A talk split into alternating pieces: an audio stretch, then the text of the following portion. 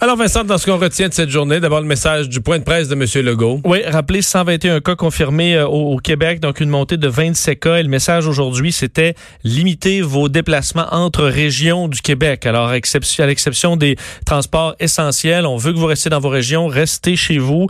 Euh, c'était en gros le, message, alors que le nombre de tests va augmenter à 5000 par jour. C'est euh, quand même la bonne nouvelle. Je voulais vous faire entendre cet extrait que j'ai pas pu vous faire entendre tantôt parce que c'est assez viral.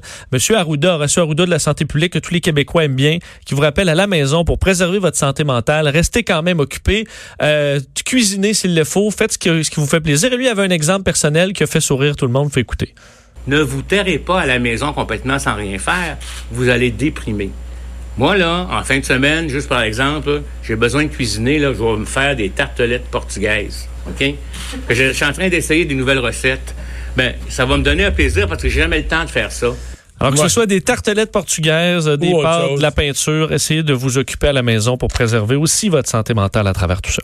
Merci Vincent, merci à vous à la maison d'avoir été là au retour de la pause. Eh bien, on se branche sur LCN. Vous étiez à Cube Radio. À demain. Deux heures d'info. Le retour de Mario Dumont.